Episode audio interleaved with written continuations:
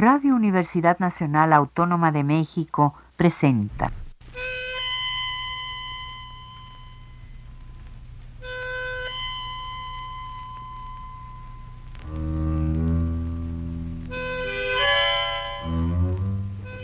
Cien años de tango.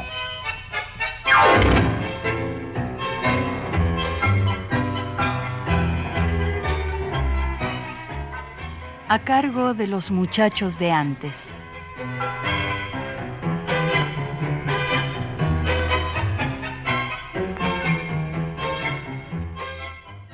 Buenas tardes amigos tangueros de todos lados. Bienvenidos una vez más a su programa 100 años de tango. Yo soy Miguel García y los saludo desde los estudios de la siempre cordial Radio Universidad para que juntos vayamos al encuentro con alguno de los aspectos infinitos que nos ofrece la música del Río de la Plata. Ustedes saben, amigos, que de toda la gigantesca labor artística que se desarrolla en Sudamérica y el mundo, a México nos llega tan solo una pequeña parte. Las redes sociales tienen el doble filo de acercar a las personas, de comunicar directa y sencillamente, pero también de apartarnos. Llega un momento en el que conversamos más con personas ausentes que con quienes tenemos al lado. Por fortuna, a los interesados en el tango nos permite estar al día tanto como el filtro de la distancia lo permite.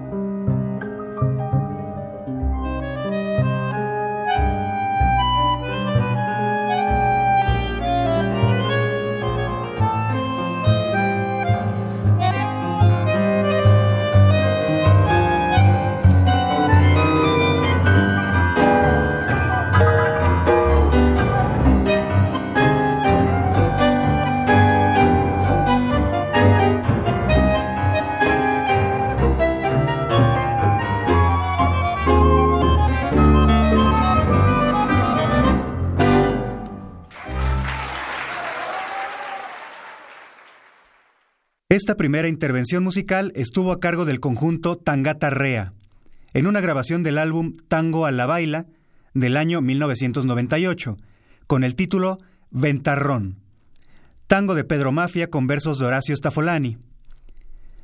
La labor de 100 años de tango consiste en difundir la música y la cultura rioplatenses de todos los tiempos, tanto los clásicos del pasado como nuestros contemporáneos. Por ello, el programa de hoy estará dedicado a un artista que hoy por hoy se encuentra en la plenitud de su labor creadora. Su nombre, Luis Longhi, conocido por sus amigos como Tite. Artista multifacético, actor, músico, director teatral, letrista de canciones y hasta escritor de obras de teatro, novelas y relatos. Oriundo de La Plata, en dicha ciudad completó estudios de teatro, Luego partió a Francia para seguir preparándose. Discípulo de bandoneón de Rodolfo Mederos y siempre comprometido con su realidad social y política. Ha hecho equipo con músicos de la talla de Andrés Linetsky, Sonia Posetti, Federico Misraji o Guillermo Fernández, por mencionar solo algunos. Conforme vayamos avanzando en el programa, lo iremos conociendo mejor.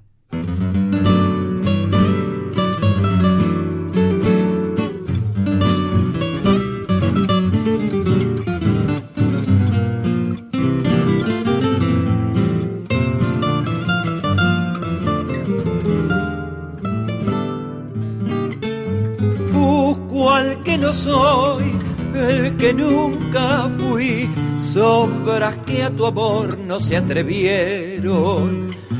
Nubla mi razón, tu recuerdo gris, lo que quise ser pide un consuelo.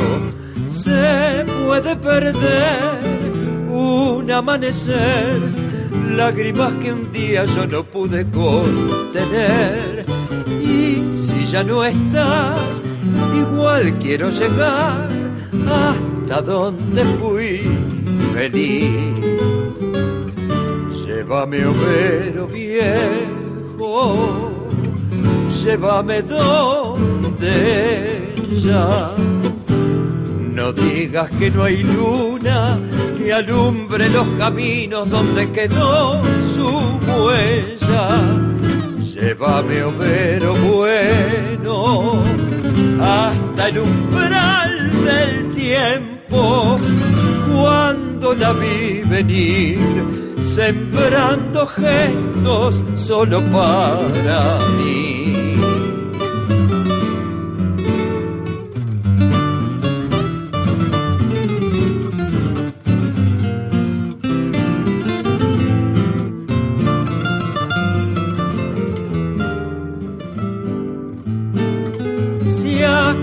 Rosal puede envejecer cuando un alma buena no lo riega.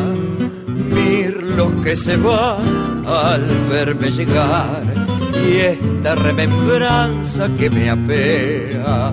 ¿Para qué soñar? ¿Para qué cantar? Si mi esmero ni siquiera encuentra ese lugar, llévame, overo fiel hasta el aroma aquel de jardines en sus pies. Trai la la la la la nero, la la la la la la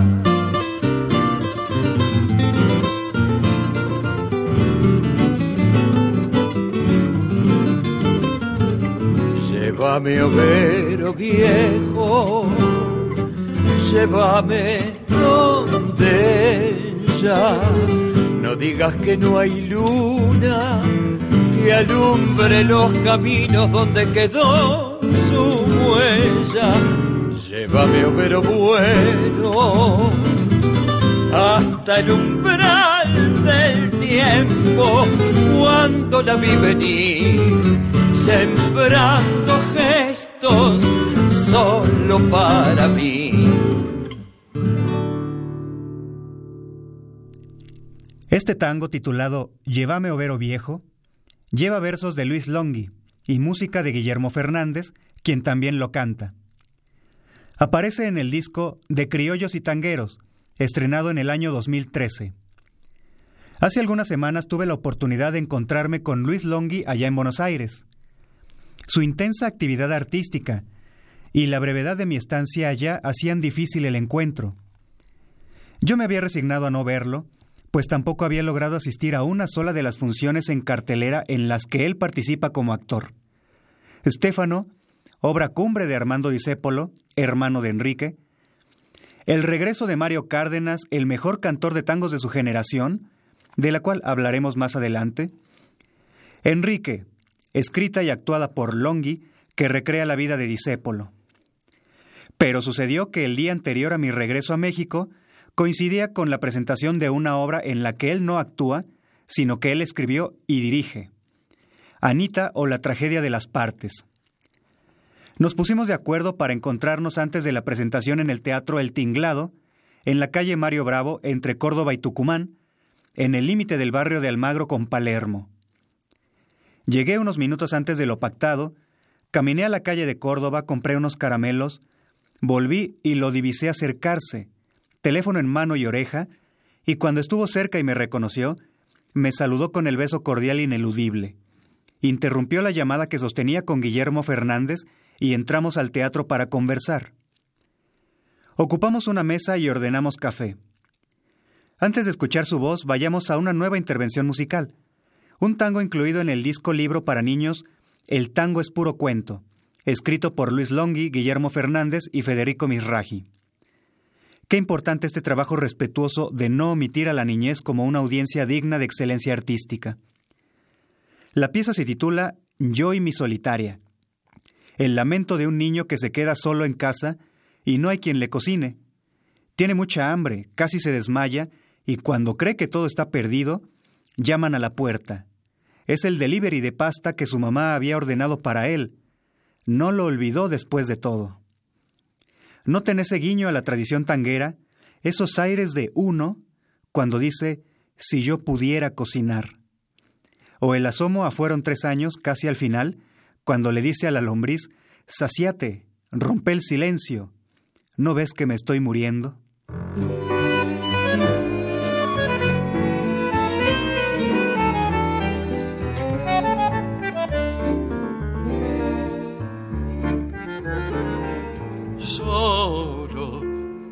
Solo, se fueron todos, desesperadamente abandonado, solo, menospreciadamente solo, en esta soledad fatal.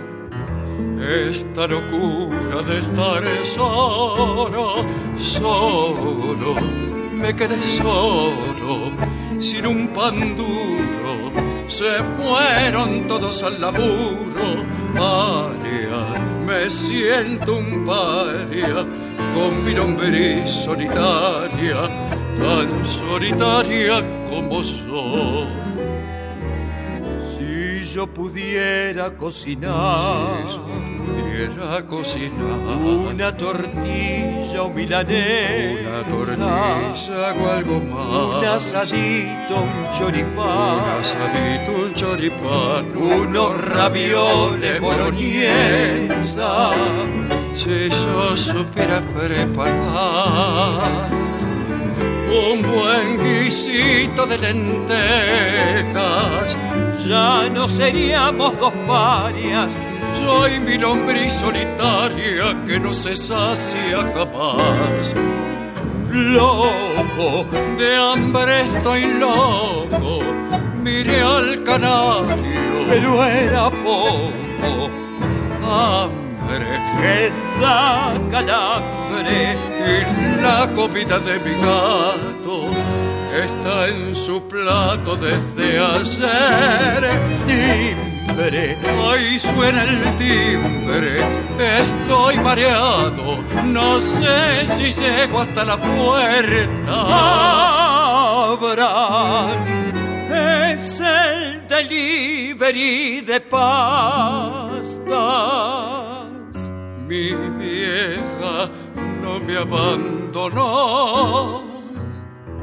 si yo pudiera cocinar, si yo pudiera cocinar una tortilla milanesa, una tortilla o algo más, un asadito, un choripán, un asadito, un choripán, unos ravioles boloñesa, si yo supiera preparar un buen guisito de lentejas. Ya no seríamos dos parias, soy mi lombriz solitaria que no se sacia jamás. Saciate, rompe el silencio. No ves que me estoy muriendo. Llamar para los dos. Es momento de ir saliendo, el presupuesto no alcanza. Es para mí o para vos.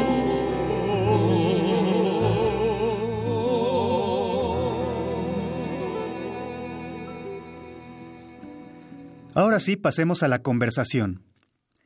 Una vez instalados en la mesa del café del teatro, puse a correr la rudimentaria grabadora del teléfono y comencé haciendo mención de uno de los aspectos que más llaman mi atención, lo completo, la diversidad de su labor como artista. Actor, director, escritor, poeta, letrista, músico. ¿Qué falta? Y esto es lo que respondió. Eh, no, bueno, eh, todas esas actividades que son ciertas, todo parte de, de mi trabajo como actor. Digamos. Cuando a mí tengo que llenar una planilla, en el aeropuerto, profesión actor. Y a partir de, mi profesión de actor surgen todo el resto de las necesidades creativas. Es como que yo a lo largo de mi vida fui teniendo la necesidad de encontrar otros modos de expresión. Y a veces con lo actoral solamente no me alcanzaba. ¿Entendés? Entonces por eso me metí con la música, por eso me metí con la escritura, por eso me metí con la dirección. Pero todo parte de mi yo actor, digamos. Este, creo que es el, centro de mi ser es ese. Y a partir de ahí pienso y genero arte. Una vez establecido que él se considera actor por sobre todas las cosas, procedió a explicar qué es para Luis Longhi ser actor y cuál es su búsqueda en dicha actividad. Mi modo de expresión, mi modo de militar el tango y de militar la vida social y política. ¿Sí? Yo soy un artista político. Para mí subirse a un escenario es hacer política, es querer generar una transformación. Eh, no sé cuánto estás al tanto de la vida política de la Argentina, pero nosotros hace cuatro años estamos padeciendo un horror, un horror social. Digamos, eh, llegó la derecha al poder por vía democrática. Fue dentro de todo un adelanto para la derecha, porque la, derecha en la Argentina tiene historias de, golpes de Estado. Siempre para llegar al poder tuvo que matar compatriotas hacer golpes de Estado, y aquí increíblemente con un gran aparato comunicacional llegaron al poder.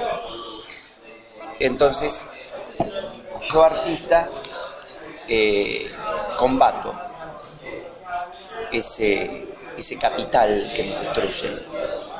Eh, hay una famosa marchita que dice combatiendo al capital, bueno, en eso estamos nosotros. Y yo lo asumo desde un escenario, combatiendo el horror, combatiendo la decadencia, combatiendo los derechos de los trabajadores que vamos perdiendo, combatiendo el hambre a la que esta gente nos está llevando. Y, y mi manera de combatir es el arte. Yo con el arte combato. No es azaroso que yo ahora esté haciendo la vida de Enrique Santos Discépolo. Enrique Santos Discépolo, a mí, entre otras cosas, me enseñó la verdadera función social del arte. Él me enseñó que el arte combate, que el arte enseña, que el arte cura, que el arte batalla. Sí, Enrique Santos Discépolo fue un gran batallador y es mi, es mi ejemplo de arte, de creación y de lucha.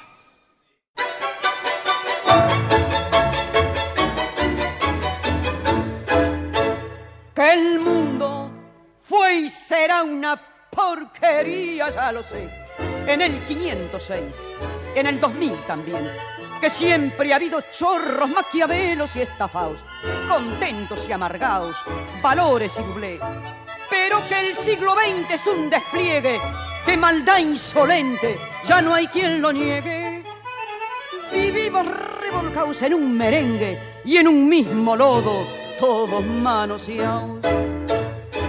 Hoy resulta que es lo mismo ser derecho que traidor ignorante, sabio, chorro, generoso o estafador. Todo es igual, nada es mejor. Lo mismo un burro que un gran profesor. No hay aplazaos ni escalafón. Los inmorales nos han igualado. Si uno vive en la impostura y otro roba en su ambición, Da lo mismo que si es cura, colchonero, rey de bastos, cara dura o polizón. Qué falta de respeto, qué atropello a la razón. Cualquiera es un señor, cualquiera es un ladrón. Mezclau con esta bisquín va Don Bosco y la Miñón, Don Chicho y Napoleón, Carnera y San Martín. Igual que en la vidriera irrespetuosa de los cambaraches se ha mezclado la vida y herida por un sable sin remaches, ves llorar la Biblia contra un calefón. Siglo XX, cambalache problemático y febril. El que no llora no mama y el que no afana es un gil. Dale nomás, dale que va, que allá en el horno nos vamos a encontrar. No pienses más, sentate a un lado que a nadie importa si naciste honrado. Es lo mismo el que labura, noche y día como un buey, que el que vive de los otros, que el que mata, que el que cura, o está fuera de la ley. La inconfundible voz de Tita Merelo nos dejó esta versión de Cambalache de Enrique Santos Discépolo, acompañada por la orquesta de Francisco Canaro. Al comentarle a Luis Longhi que cada uno lucha desde su trinchera y desde donde se siente mejor, manifestó que arriba de un escenario es donde más pleno se siente, actuando, su auténtica vocación, su gran motivación creativa.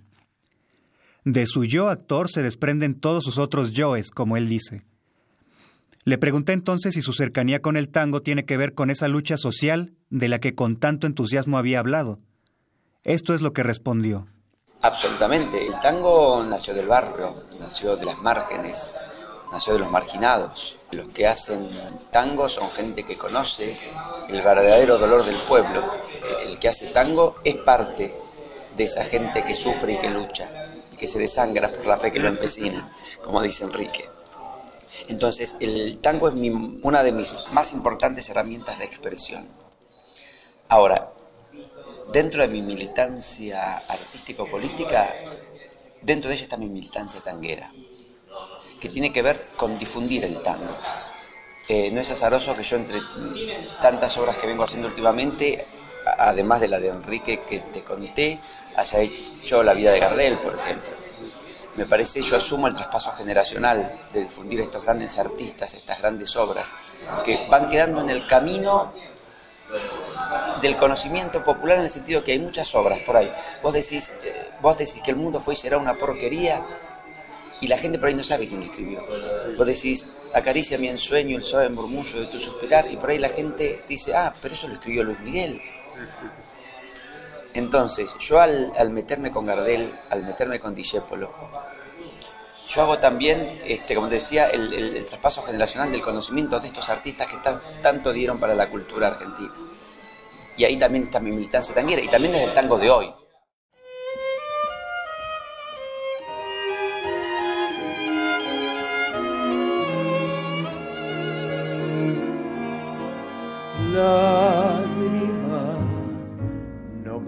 Paz estas lágrimas, por dando surcos en tu dulce miel, como el despojo de un amor infiel. El alba surge en plena noche en ti, fulgor de fruta madurada y Dios me da el deseo de tenerte aquí pero no el tiempo para estar. no me dan paz estas lágrimas. Déjame entrar en tu rutina, amor. Un precipicio me amenaza y Dios va a ser de mí solo un recuerdo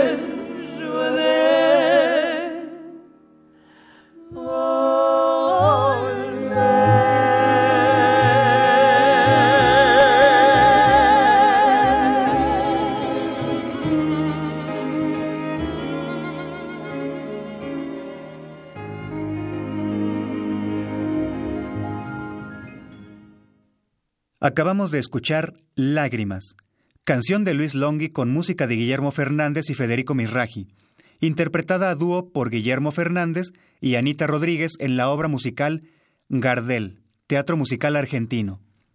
actuada y escrita por Luis Longhi.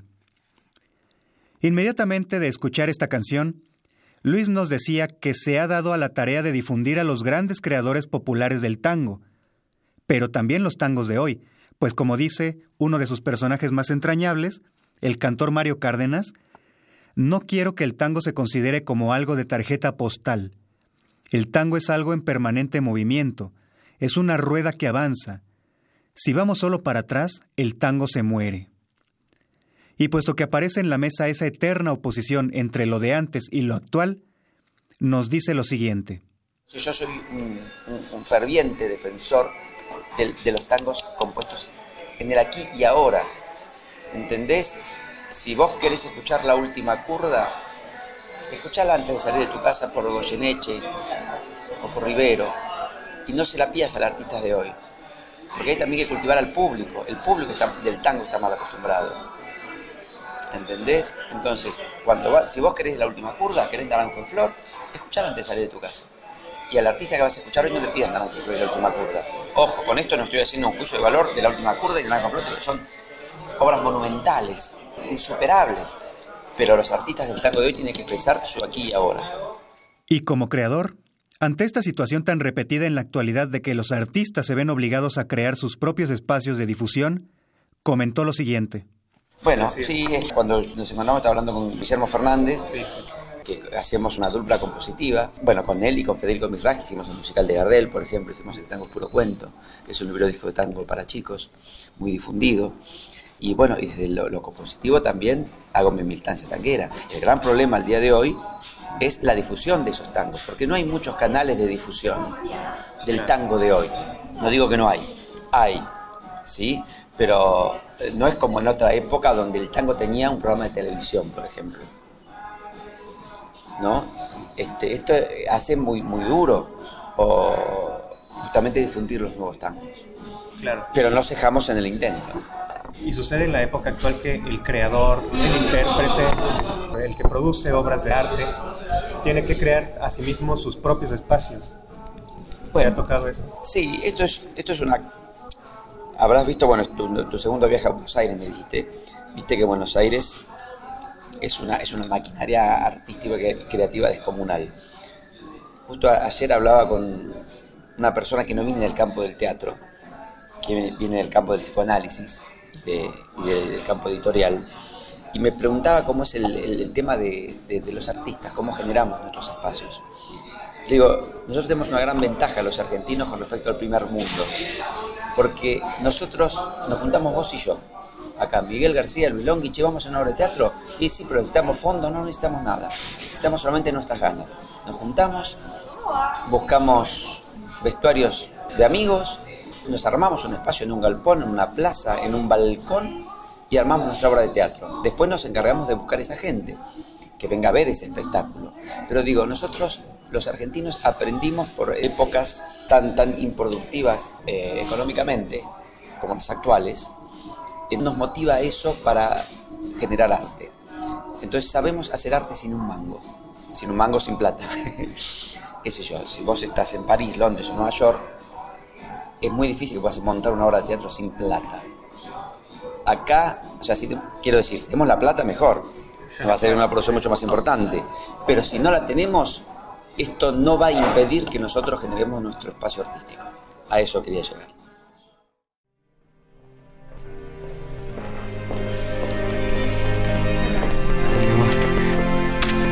Maestro, maestro. ¿Te llama gordo? Sí. Le quiero presentar a mi novia. Ah, mucho gusto, señorita. Mucho gusto. Ella vive en Puente Alcina, cerca de la casa de su tía. Justo enfrente donde vive el, viejito que le afina el bandoneón, ¿vio? Ahí. ¿Ah, sí? Sí. Ah, justo ahí, este me escribió un tema. Ah. Y a lo lejos, la voz del bandoneón. Estaba dedicado al viejito ese. Y no va a ser a vos. Si no te conocía yo. El señor es Homero Mansi. Hola, un gusto. El gusto es mío, señorita. La verdad es que estoy bastante sorprendida. A mí el tango antes no me gustaba. Si hay algo que tiene el tango es que sabe hacerse esperar. El tango espera, pero al final en un momento de la vida llega. Y dígame, señorita, ¿Cómo hizo este cortito para conquistarla? bueno, fue por culpa del maestro.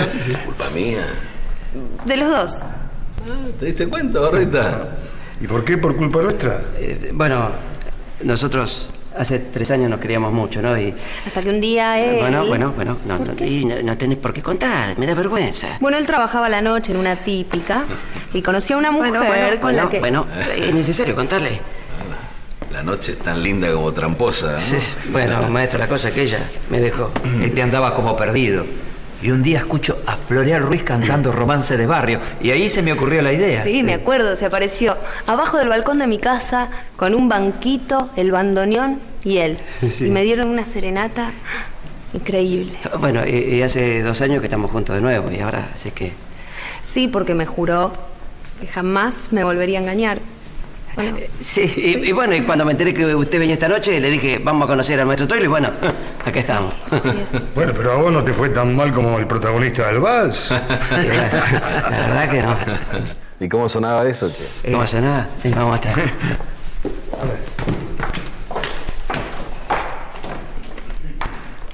Sonaba así, maestro.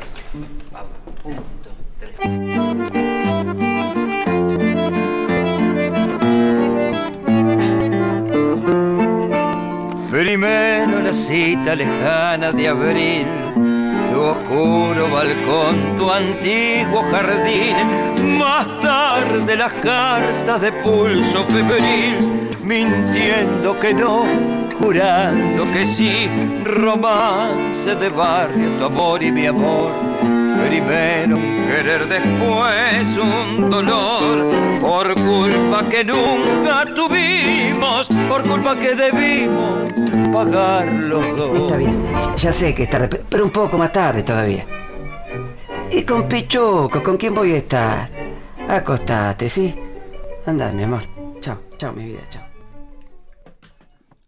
Esto fue un fragmento del programa de televisión dedicado a Aníbal Troilo en la serie Historia Clínica, con las intervenciones de Luis Longhi como el bandoneonista Arolitas, Carlos Portalupi como Troilo, Victoria Contreras como la novia de Arolitas y Manuel Vicente como Homero Mansi. Longhi acompaña en el bandoneón a Guillermo Fernández en el fragmento de Romance de Barrio. Sus participaciones en televisión y en radio son abundantes. Él mismo nos dice escuetamente su paso por tales medios. En televisión has estado en Zarpando Tangos, eso es Sí, bueno, Zarpando Tangos era, fue un- el programa de tango de la televisión abierta que lo generamos también con Guillermo Fernández y con Federico Misraji ya hace 13 años de eso, fue en el 2006 en la televisión pública. Eh, bueno, y después hice muchísima ficción, ¿no? muchas, muchas telenovelas, muchos programas de humor. Eh, pero bueno, no, no, no me desvivo por hacer televisión. Si viene, bienvenida, y si no viene, hago mis, mis cosas, que es el, el teatro, la música y la escritura. Y en el radio. No, muy bien. Durante cinco años tuvimos el programa, no sé si alguna vez lo has escuchado, que se llamaba Demoliendo Tangos, en la 750, que es una radio que desde hace unos años esta parte se ha hecho muy popular. Demoliendo Tangos, que también es el nombre del grupo que tenemos con Federico Mirraji hace 20 años, con quien hemos viajado por todo el mundo, hacer música. Y era un programa de, de reflexión tanguera, pero también de reflexión desde el aquí y el ahora. ¿Eh? Y si íbamos al pasado, es con anclaje del pasado en el presente y en el futuro. ¿Sí? El tango, como te dije recién, siempre para adelante, nunca tarjeta postal. Mi abuelo, que era el más tanguero de todos, ¿no? Este, fue el que me inició en esto, el tango. Justamente hace muy poquito me acordé, le comentaba a Fede el otro día, que me acordé de mi abuelo por una película. La vimos juntos, ¿cuál eh, Perfume de mujer. Perfume- la de Al Pacino, la segunda versión, no la de Gassman. ¿No vieron que él en un momento hace un personaje que baila tango siendo ciego? Bueno, mi abuelo cantaba tango siendo sordo. El abuelo me introdujo en este mundo, gracias a Dios, este, y le queremos dedicar este próximo tango, que es de don Eduardo Arolas, quizá lo conozcan, algunos otros no tanto, fue uno de los más grandes bandoneonistas, uno de los más grandes compositores y uno de los más grandes cafiolos que ha dado la historia del tango. Eh, le quiero dedicar justamente este tango a mi abuelo, puesto que tanto Arolas como mi abuelo han pasado su vida en el prostíbulo. Allá la conoció a la abuela y después le cuento el resto de la historia. Gracias. El Marne de Eduardo Arolas.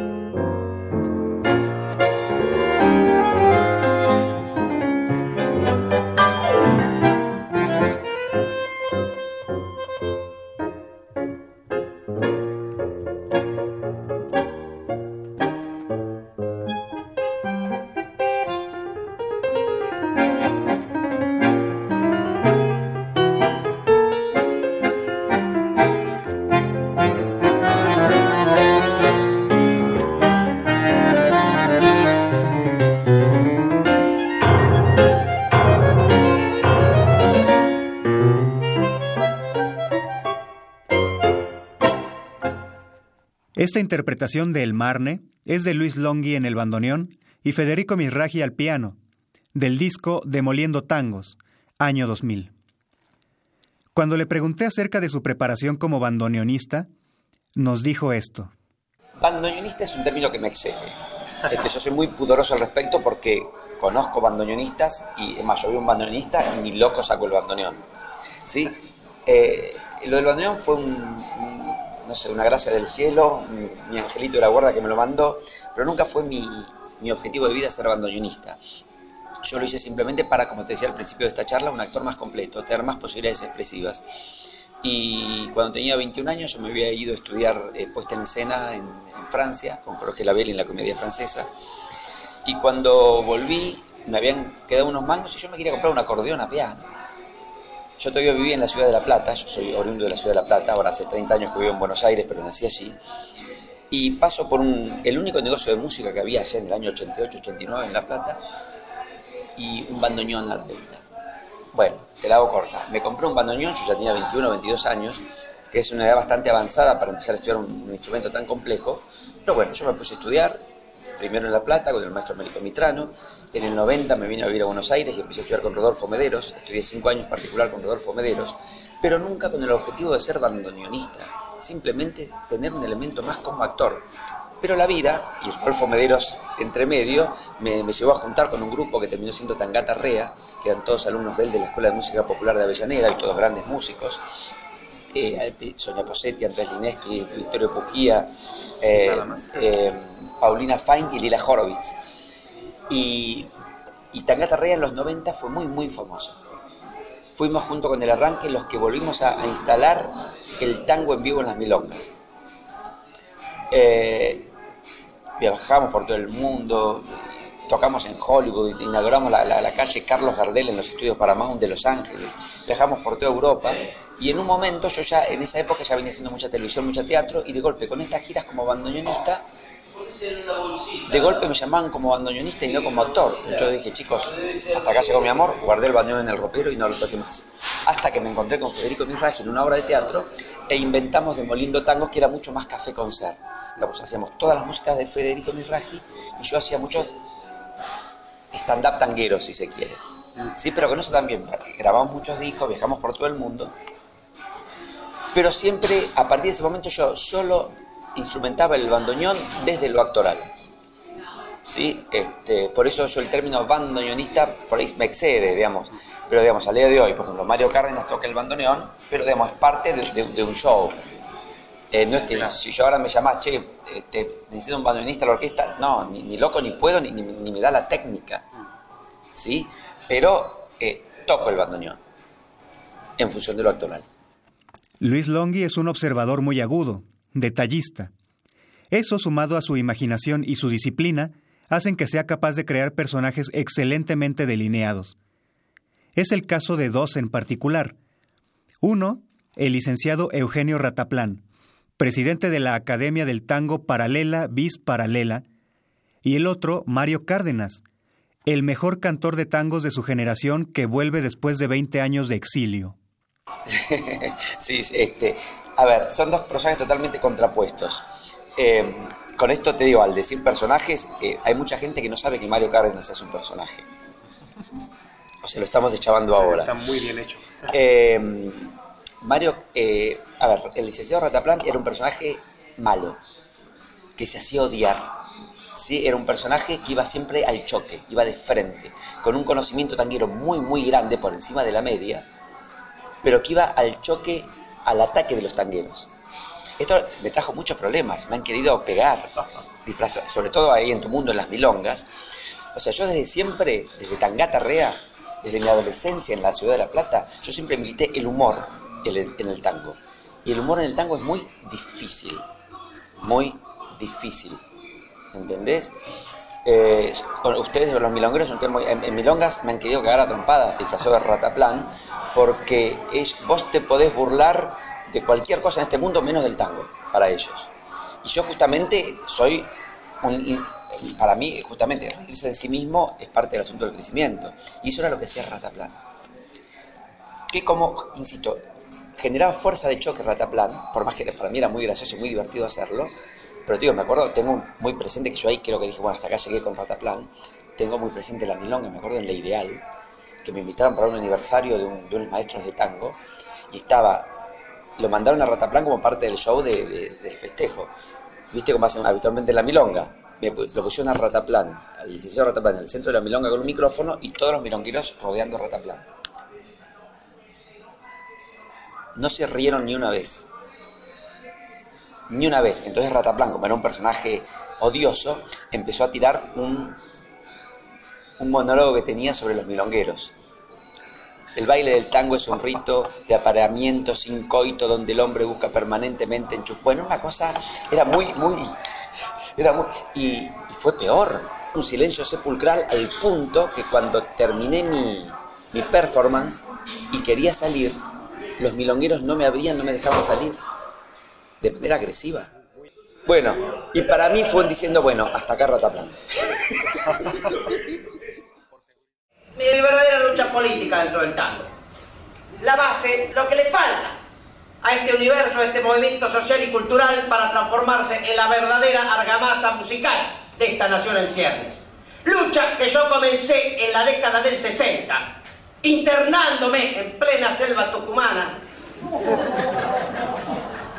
con la guerrilla de músicos, poetas, bailarines, cantantes con los cuales luchar por la gran epopeya de la argentinidad. Y esto es, señoras y señores, descentralizar al tango de la asquerosa ciudad de Buenos Aires.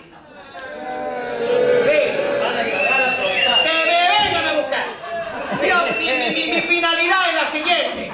Instar a las masas tangueras por un objetivo nacional y popular y sobre todo reparador. La federalización del tango salvajemente unitario. Y para lo cual tengo una serie de reivindicaciones que llevaré a cabo una vez que tome el poder académico del tango. Y entre algunas de ellas digo poquitas para que no se cansen. Miren, se permitirá que los contrabajistas puedan sentarse cada tres tangos ejecutados. Eso está bien. Y se permitirá que los bandoneonistas tengan la potestad de un cross al mentón contra aquel cantante que ponga cara de nabo al cantar la última curda o che bandoneón. Segundo, se reivindica el espacio creado en la década del 70 por Silvio Soldán. Yo lo reivindico. Cuando el tango se encontraba en un callejón sin salida. Pero se le explicará al mismísimo Silvio Soldán que dicha reivindicación no implica que lo vuelva a intentar. Se establece definitivamente que los tangos... Portero sube y diga. Zapatito de raso. Y azúcar, pimienta y sal son feos.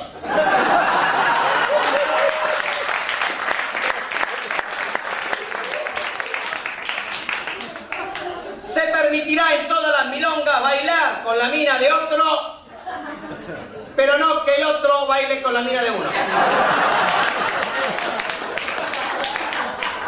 Se establece que el 8, típico paso de baile, viene después del 7 y antes de retirarse. Y se establece que Carlos Romualdo Gardel es argentino. Tan argentino como Alain Delon, Michel Platini y el sorete de Sarkozy.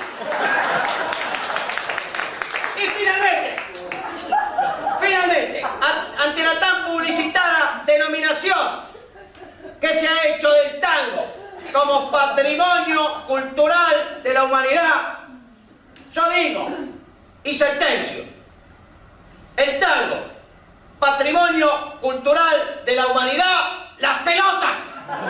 El tango es argentino, carajo. Fin de la conferencia. Y Por el contrario, es un tipo muy tierno. Es un tipo muy tierno, muy querible. Es más, Mario Cárdenas le robó muchos monólogos a Rataplan. Muchas cosas que decía Rataplan las dice hoy Cárdenas, pero las dice desde otro lugar. Y genera no solo mu- mucha gracia mucha hilaridad, sino que mucha ternura. Entonces yo, digamos, con Mario Cárdenas en- encontré el punto justo de cómo transmitir tango desde lo emocional y desde lo humorístico. Me da mucha pena que no haya visto un show de Mario Cárdenas porque la gente se descostilla de risa y la gente llora a moco tendido. Porque te, te- te- agarra los, dos extremos Mario Cárdenas. Y déjame decirte en quién me inspiré para ser a Mario Cárdenas. Porque yo también, este, muy difícil vivir del arte, yo vivo del arte a los conchazos, pero vivo, y en algún momento que estaba sin trabajo, dice, dije, "Me- ¿qué me invento? ¿Qué me invento? ¿Qué me invento? ¿Qué me invento? Y de golpe veo un video de Luis Cardey. Y empecé a mirar de manera casi enfermiza videos de Luis Cardey, quedé totalmente fascinado con su manera de interpretar, con su, man- su manera de racontar, con su ternura. Dije, esto quiero hacer. Entonces, eh, me inspiré en Luis Cardey. Me inspiré en Luis Cardey. Esto no es una copia de Luis Cardey, por favor. eh, es una inspiración en Luis Cardey, al punto que vino la última mujer de Luis Cardey, María Maratea, un montón de veces a ver el show de Mario Cárdenas y quedó fascinada, me regaló un montón de cosas de las últimas grabaciones de Luis Cardey me regaló. Eh, y- pero fue mi, fue mi inspiración. Y Mario Cárdenas, a diferencia del licenciado Rataplan, que está viviendo la clandestinidad, no sé qué es de su vida, eh, tengo la certeza de que Mario Cárdenas me va a acompañar por muchos años de mi vida.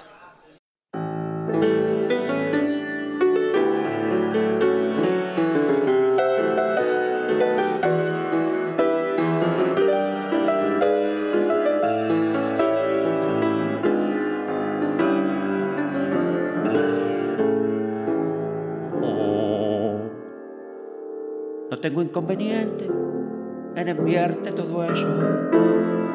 Sin embargo, aunque no quieras algo, ha de quedar el vacío que dejaste y el calor de aquellos besos. Bien lo sabes, yo no puedo devolvértelo jamás. Lo hago en bien evitando un compromiso. Sacrifico mi cariño por tu apellido y tu honor. Me conformo con mi suerte, sé que si el destino quiso. Pero acuérdate bien mío que esto, esto lo hago por tu amor. Pero no vas a negar que cuando vos fuiste mía, dijiste que me querías, que no me ibas a olvidar y que ciega de cariño me besabas en la boca como si estuviera loca, sedienta nena de amor. Señoras y señores, no se pierdan hoy en nuestro programa el regreso de Mario Cárdenas. Recibí tu última carta en la cual tú me decías Te aconsejo que me olvides todo muerto entre los dos Solo pido mis retratos y todas las cartas mías Ya lo sabes que no es justo que aún eso conserves vos hoy Reconoces la falta, tienes miedo que yo diga Y me, me gusta siempre cantar tangos que si bien los cantó Gardel, como te aconsejo que me olvides. Es un tango, la verdad, creo, no sé si vas a coincidir conmigo, Guillermo, que es un tango no muy transitado, ¿no es cierto? Tiembla tu felicidad. Pero no vas a negar que cuando vos fuiste mía. ¿Por qué 20 años de exilio? ¿A qué se debe? Hay que saber ir, hay que saber volver. Y me parece este el momento oportuno para mi regreso, porque la patria y el tango se lo merecen. Sus anécdotas, Mario Cárdenas, están colmadas de gracia, simpatía, pero a la vez mucho dolor. Y yo ya le pregunté a un, a un, a un milonguero sabio, ¿no? A un milonguero sabio le, le pregunté por qué lo- los bailarines bailan en dirección contraria a las agujas del reloj, ¿no? Y este milonguero, así con, con una pausa y un silencio tibetano, me dijo, es que si bailás en el mismo sentido del tiempo, te morís antes. Así que yo ahí no, no quise bailar más, ¿no? Por la duda, ¿no? Yo quiero vivir muchos años. El bandoneón ha sido un instrumento muy importante en su vida. Lo ha marcado de una manera muy especial.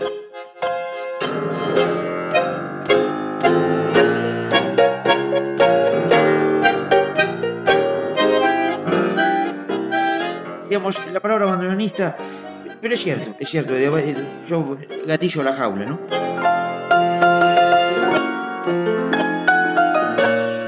El tango necesita a veces que uno tome distancia. Y yo me alejé, me alejé del tango, pero para volver con más fuerza. Hay que irse y hay que volver. Lo importante es volver. Luego de que Luis Longhi nos explicó las diferencias entre Rataplan y Mario Cárdenas, y de conocer una pequeña muestra de cada uno, podemos dar por revisada de manera concisa y sintética la amplia trayectoria de un hombre incansable, coherente entre su pensamiento, sus palabras y sus actos, de ingenioso sentido del humor, profundamente creativo, multitalentoso y además valiente. Justo hace un año recibió el premio Hugo al teatro musical en Argentina por su obra Enrique. Esto fue lo que pasó en Televisión Nacional. El ganador es... Luis Longhi por Enrique.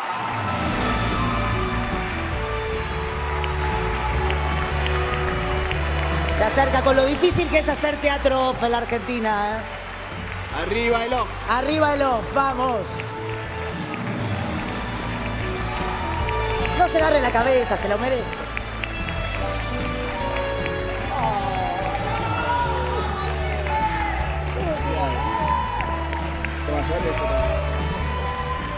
Bueno, muchas gracias Hugo, gracias equipo Enrique, Nico, Eleonora, Alma, gracias Rubén Pires por esto.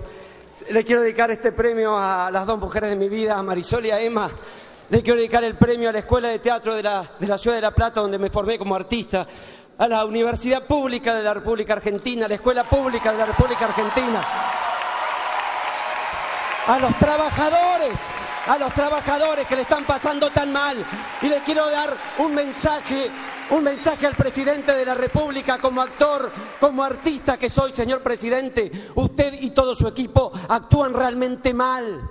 Actúan realmente mal. Y la Argentina la Argentina no es un teatro, no es una ficción, es una realidad. Y esta realidad nos está asfixiando.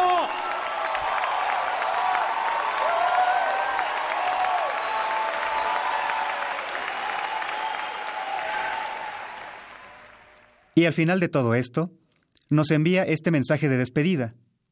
Eh, bueno, para todos los amigos de 100 años de tango, mexicanos y de todo el mundo, que yo sé que es una radio muy difundida en, en, todos los tangueros de toda la urbe, para todos ellos un abrazo muy grande de acá este humilde actor y tanguero llamado Luis Longhi. Gracias. Tremendo actor.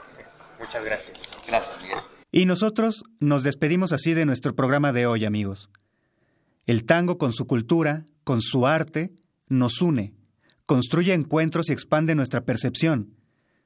Vivamos esta pasión con todas nuestras herramientas, los ojos, la piel, el oído, el corazón, el cerebro. Y para ello, no se pierdan cada semana este encuentro con la música que nos apasiona, en este su programa 100 años de tango.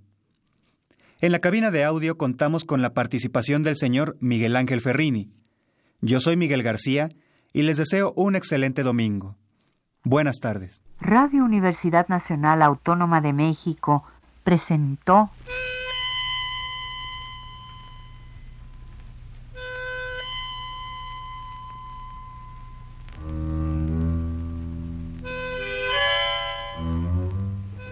Cien años de tango.